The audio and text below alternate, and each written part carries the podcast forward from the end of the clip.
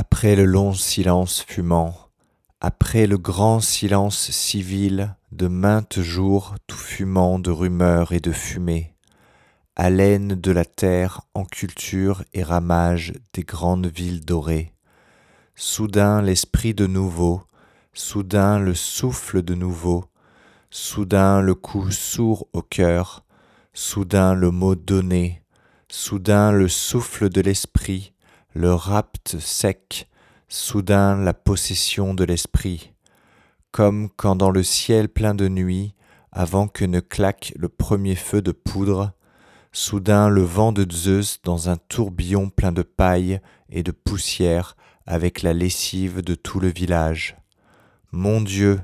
qui au commencement avait séparé les eaux supérieures des eaux inférieures, et qui de nouveau avait séparé de ces eaux humides que je dis, l'aride comme un enfant divisé de l'abondant corps maternel, la terre bien chauffante, tendre feuillante et nourrie du lait de la pluie, et qui dans le temps de la douleur comme au jour de la création, saisissait dans votre main toute puissante, l'argile humaine et l'esprit de tous côtés vous giclent entre les doigts, de nouveau après les longues routes terrestres,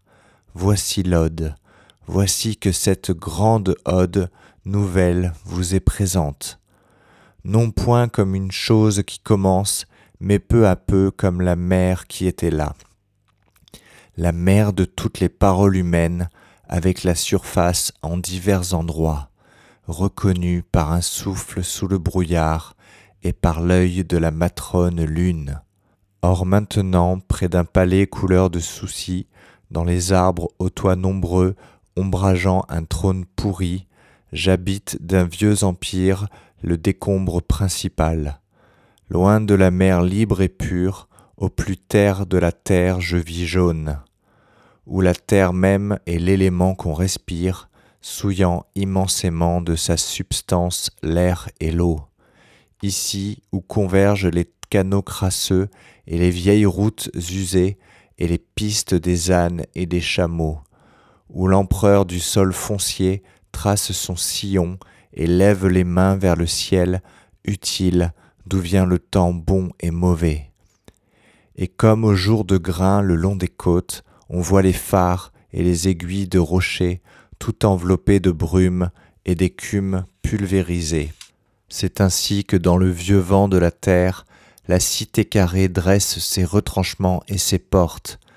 étage ses portes colossales dans le vent jaune, trois fois trois portes comme des éléphants. Dans le vent de cendres et de poussière, dans le grand vent gris de la poudre qui fut Sodome, et les empires d'Égypte et des Perses, et Paris, et Tadmor, et Babylone. Mais que m'importe à présent vos empires et tout ce qui meurt, et vous autres que j'ai laissé votre voix hideuse là-bas, puisque je suis libre, que m'importent vos arrangements cruels, puisque moi du moins je suis libre, puisque j'ai trouvé, puisque moi du moins je suis dehors, puisque je n'ai plus ma place avec les choses créées, mais ma part avec ce qui les crée, l'esprit liquide et lascif. Est-ce que l'on bêche la mer? Est-ce que vous la fumez comme un carré de pois? Est-ce que vous lui choisissez sa rotation de la luzerne ou du blé ou des choux ou des betteraves jaunes ou pourpres? Mais elle est la vie même sans laquelle tout est mort. Ah, je veux la vie même sans laquelle tout est mort. La vie même, et tout le reste me tue qui est mortel. Ah, je n'en ai pas assez. Je regarde la mer. Tout cela me remplit qui a faim mais ici et où je tourne le visage et de cet autre côté, il y a plus et encore, et là aussi, et toujours, et de même, et davantage, toujours, cher cœur. Pas à craindre que mes yeux l'épuisent, ah, j'en ai assez de vos œufs buvables. Je ne veux pas de vos eaux arrangées, moissonnées par le soleil, passées au filtre et à l'alambic, distribuées par l'engin des monts, corruptible, coulante, vos sources ne sont point des sources, l'élément même,